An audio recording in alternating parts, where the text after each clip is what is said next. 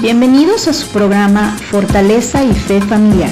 Con ustedes el doctor en psicología y terapeuta familiar Jorge Valadez. Comenzamos.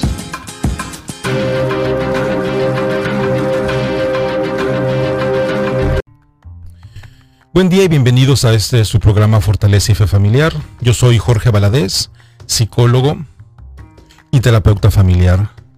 Bueno, el día de hoy es un programa eh, también como todos los demás especiales. Tengo una, una invitada, es la doctora Carolina Bisuet Durán.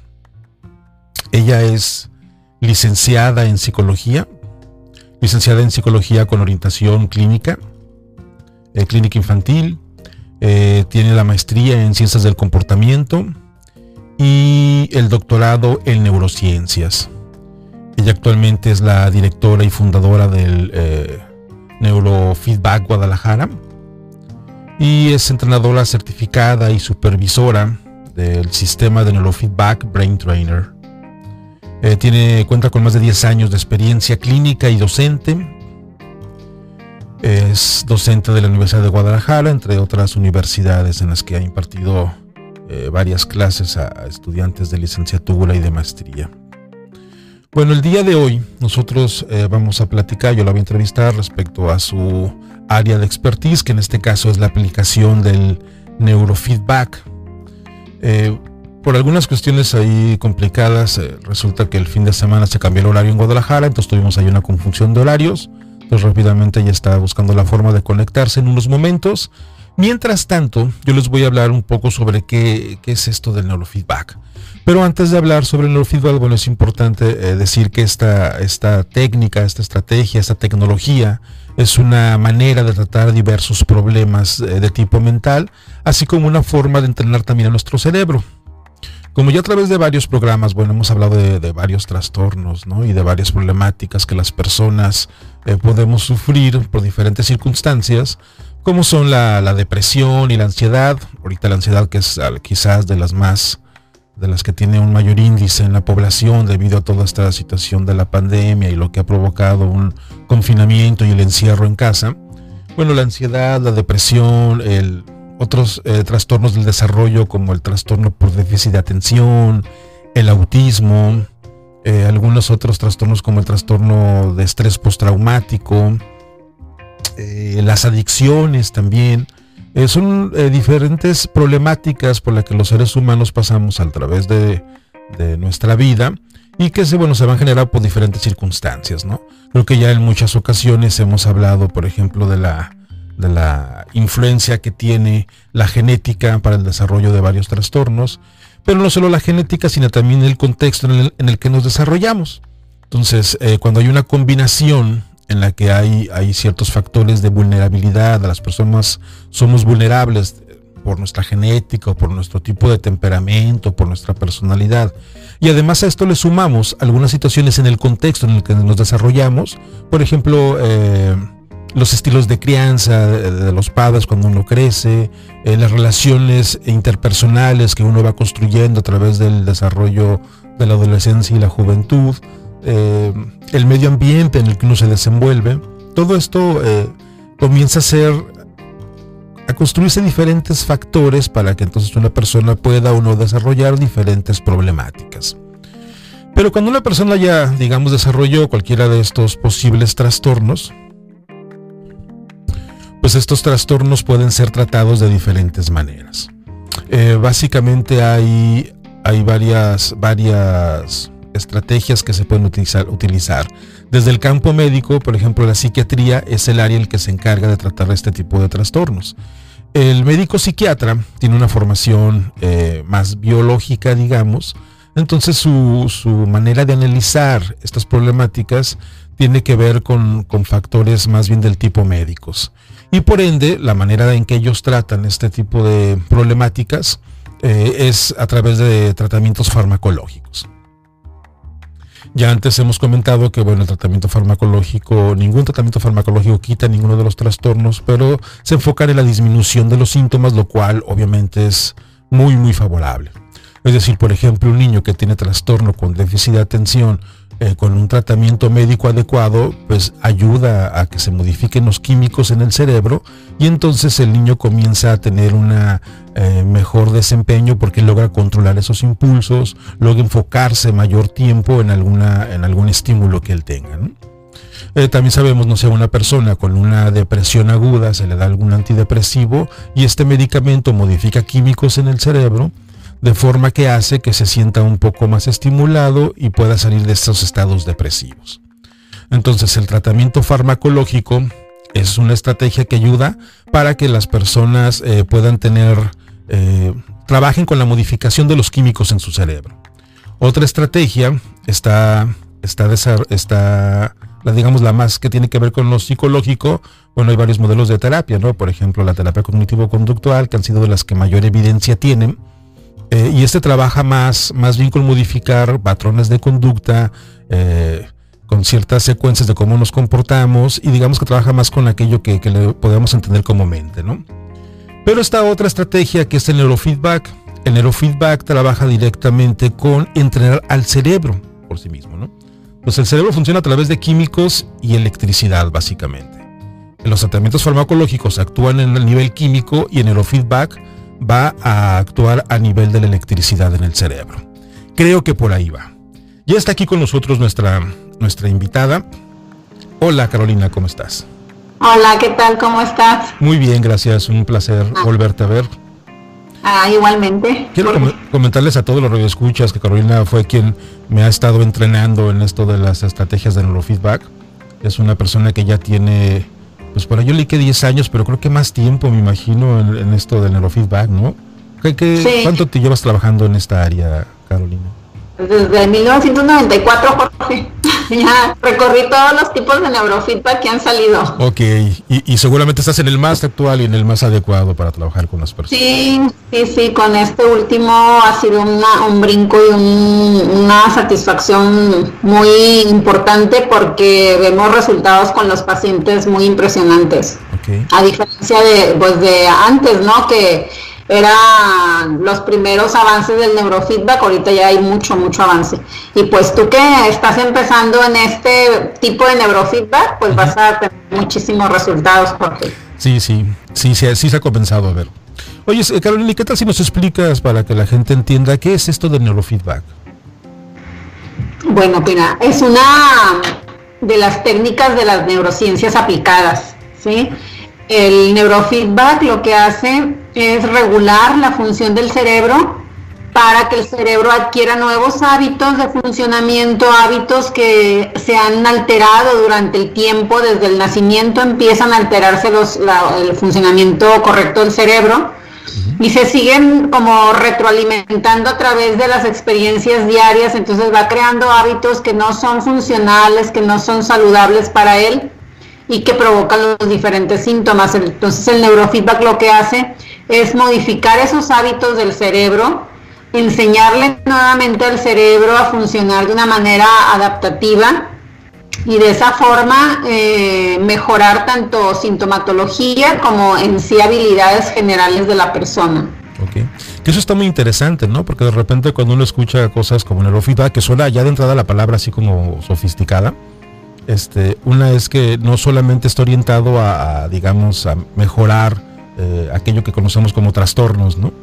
Sino que también a entrenar el cerebro para eh, mejorar la eficacia de este. Así es, así es. Eh, bueno, ahorita no sé más adelante, en quién se aplica, pues se aplica en todos. Todas las personas podemos entrenar nuestro cerebro con neurofeedback. Y realmente logramos mucho bienestar, ¿sí? La vida de las personas cambia de manera significativa. ¿Y cómo es que cambia esta vida de las personas? ¿Qué es lo, qué es lo que sucede cuando alguien va a una sesión de neurofeedback? Pues mira, por ejemplo, eh, personas que vienen solamente a, mejorar su, calidad de vida, eh, pues en todos los síntomas que pudieran tener que ver con el sistema nervioso central o sistema nervioso autónomo, en todos ellos impacta el entrenamiento. Ahorita en la mañana entregaba unos resultados finales de un empresario que vino a entrenarse y él tenía síntomas significativos de atención, de estrés, de ansiedad, en el sueño, en la memoria también tenía fallas de memoria, eh, fallas, eh, problemas físicos como intestinos irritables, problemas de zumbido en los oídos, el tinnitus. Eh, y en todas ellas mejoró significativamente. Muchos síntomas desaparecieron de su vida y, por ejemplo, con este ejemplo que te doy, era una persona que se la pasaba muy pegado en su negocio, muy estresado, resolviendo todos los problemas que sucedían en su negocio. Y ahorita en la mañana comentaba, me comentaba que en estas, él tomó 20 sesiones en esas 20 sesiones su negocio cambió muchísimo, ya delegó muchísimo a sus empleados, contrató una persona que contestara las llamadas que él contestaba. Este dice que ahora sale a las 4 de la tarde y los empleados resuelven todo porque él cambió, o sea, no es que, que sucediera a la par, sino su personalidad cambió en el sentido que ya no tenía que controlar todo en su vida para que su vida estuviera bien, sino que empezó a delegar, a confiar y vio que, la respuesta era favorable de, sus empleados. Entonces, es un, es un cambio de vida, realmente que, y todo eso está influido por, por la mente, como decías tú, este, Jorge, la mente es un aspecto de nosotros, pero la mente funciona como está funcionando nuestro cerebro. Entonces, al cambiar al cerebro, la mente empieza a hacer otras cosas. Tenemos un, tenemos un protocolo que se llama de alto desempeño, el Peak Performance, y ese protocolo, por ejemplo, este empresario, él, él programaba, es como que volvieras a sembrar en tu mente nuevas este, formas de enfrentar los problemas, de reaccionar, tus habilidades. Él programaba viendo la empresa caminando sola, siendo exitosa, prosperando y durante este tiempo se le fue dando eso. Me decía que hizo negocios grandes en este tiempo y bueno, yo le comentaba como esto ya está ahí para nosotros, pero nuestra mente lo bloquea, o sea, no lo ve, no lo reconoce, incluso a veces le huimos porque tenemos miedo. Eh, y todo eso se resuelve porque modificamos la mente a través del cerebro. Entonces, toda la vida cambia, ¿sí? La relación familiar también cambió, tenía conflictos de pareja, se resolvieron los hijos, ahorita vienen también sus hijos conmigo, entonces es, es toda la vida cambia, de verdad es una satisfacción que se siente muy, muy importante. para que la gente lo entienda un poco más, este, estos eh, aspectos de la vida de la persona comienzan a cambiar porque lo que se hace es modificar eh, cómo funciona el cerebro, no en sí el órgano, pues, ¿no? O sea, eh, digamos que es el hardware el que comienza a hacer algunos cambios y obviamente si se cambia desde ahí, entonces todo lo que tiene que ver con la conducta, con la mente, con aquello que es, digamos, más impalpable, subjetivo, también se modifica, ¿no? Sí, es Jorge, como dijiste muy bien el hardware, ¿verdad? O sea, como que le, lo, lo actualizamos al hardware o lo. Una afinada como el coche, ¿verdad? Sí, sí, Y entonces, igual que un coche tal cual, igual que una computadora, o sea, si tú la actualizas, pues va a correr mejor, va a ser más funcional, este, tú te vas a sentir bien con esa computadora porque te da mucho mejor resultado, es igual, ¿verdad? Y de repente no, no consideramos eso, como que todo es eh, darle a la máquina, a la máquina, a la máquina, hasta que llegamos a una edad donde la máquina ya no responde porque la hemos forzado a trabajar sin darle su afinamiento, su afinación, ¿no? Entonces el, el neurofeedback hace eso, como este, mejorar mucho el sistema y te digo, de hábitos que de repente hemos adquirido desde antes de nacer a veces, están ahí dirigiendo nuestra vida y se pueden resolver, se pueden cambiar. Ok, Carlos, y como para que la gente nos entienda un poco más, ¿cómo, ¿qué sucede durante una sesión de entrenamiento? ¿Cómo, ¿Cómo es este proceso? ¿Qué es lo que se hace? primero, eh, lo que se hace pues es una evaluación, ¿verdad? Como en cualquier tratamiento, eh, vamos a evaluar primero qué necesidades tiene la persona. Eh, necesidades en el aspecto físico, emocional, social, en sus habilidades, en su conducta. ¿sí? Vemos todos esos aspectos y en base a esa evaluación, pues ya nos vamos dando una idea de en qué vamos a enfocar su entrenamiento. Esto ya nos dice eh, qué áreas de su cerebro, qué funciones de su cerebro necesitan mejorar. pero no nos dice específicamente cómo está una área del cerebro con respecto a otra, entonces necesitamos hacer un mapeo cerebral. El mapeo cerebral pues ya nos da una imagen precisa de cómo está funcionando el cerebro, qué en su cerebro hay de más o qué hay de menos, cómo están eh, diferentes zonas en relación a unas con otras. Y en hacer el mapeo cerebral y la evaluación, pues ya podemos hacer como un traje a la medida de lo que va a necesitar la persona, ¿sí? Eh, vamos a elegir protocolos de entrenamiento eh, para cada zona del cerebro o grupos de zona del cerebro.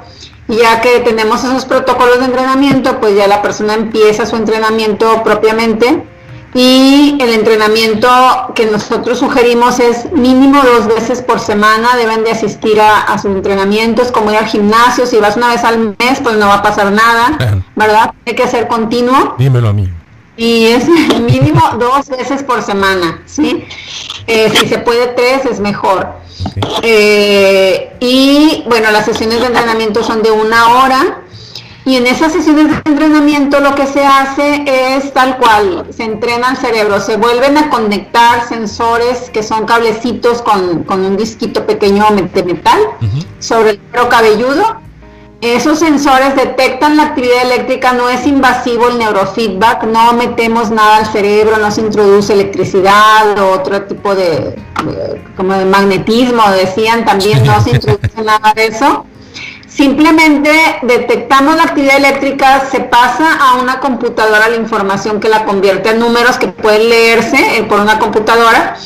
Y en la computadora se, pone, se pues elige el, el, protocolo que decidimos implementar a la persona. En cada sesión nosotros que trabajamos con el neurofeedback de cerebro completo, en cada sesión implementamos mínimo tres protocolos de, entrenamiento.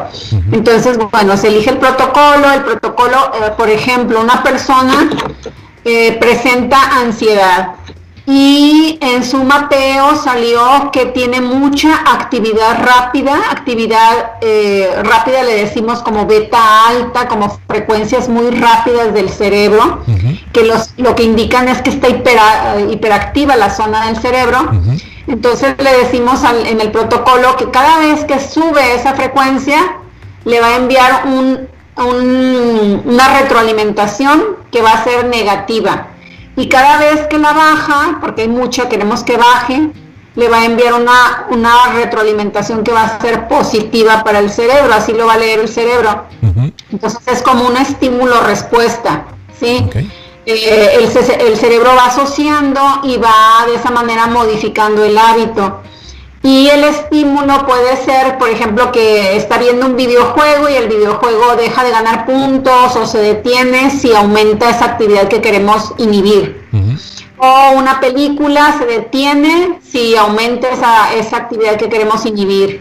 O si oscurece la pantalla, se aumenta. Sí, eso sería como el estímulo eh, castigante y el recompensante pues sería lo contrario, ¿verdad? La película corre, la pantalla se ilumina, el videojuego gana puntos, funciona el videojuego. ¿sí? Eh, de esa manera se retroalimenta, es una retroalimentación muy simple, pero que el cerebro entiende y va modificando en cada sesión, en cada sesión la forma de funcionar y pues empieza la persona también a esos síntomas que refirió en la evaluación a sentirlos mucho menos cada vez bajando, bajando hasta que muchos desaparecen.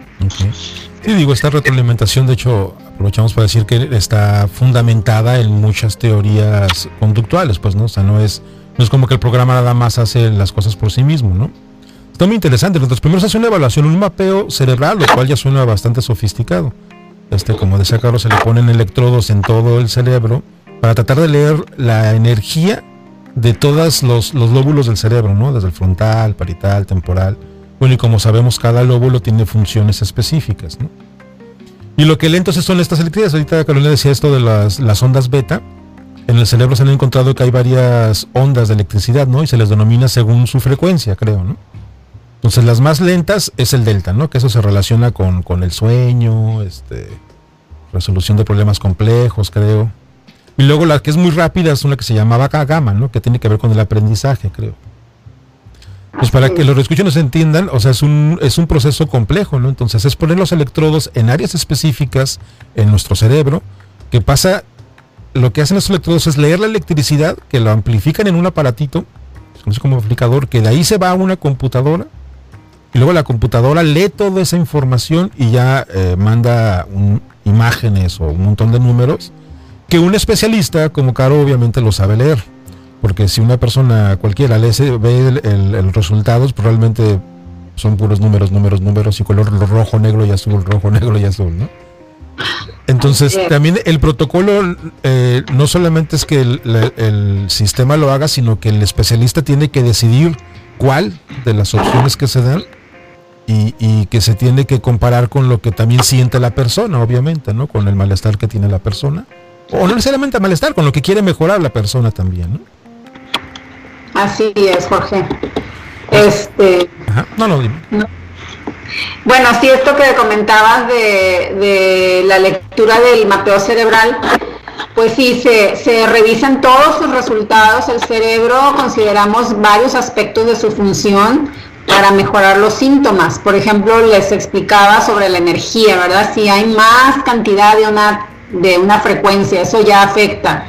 Pero también la proporción entre las frecuencias si hay, una frecuencia está en su rango adecuado, pero es mucho menor a otra frecuencia, o sea, la proporción es menor, también afecta. O si partes del cerebro no están bien conectadas, también va, a tener una afectación. Si el hemisferio derecho está funcionando muy rápido y el izquierdo muy em, lento, pues también va a influir sobre el estado de ánimo. Entonces vemos muchos aspectos de la función del cerebro y elegimos, como decías, los mejores protocolos para que la persona en el menor número de sesiones obtenga el mayor resultado posible. Sí. Eso es y la verdad que luego tiene muchos resultados eh, muy eficientes, ¿no? Y a veces puede parecer como curioso, a mí me ha tocado con las personas que lo ha aplicado, que de repente eh, piensan así como que, oye, es viendo el programa de televisión, entonces puede, puedo modificar.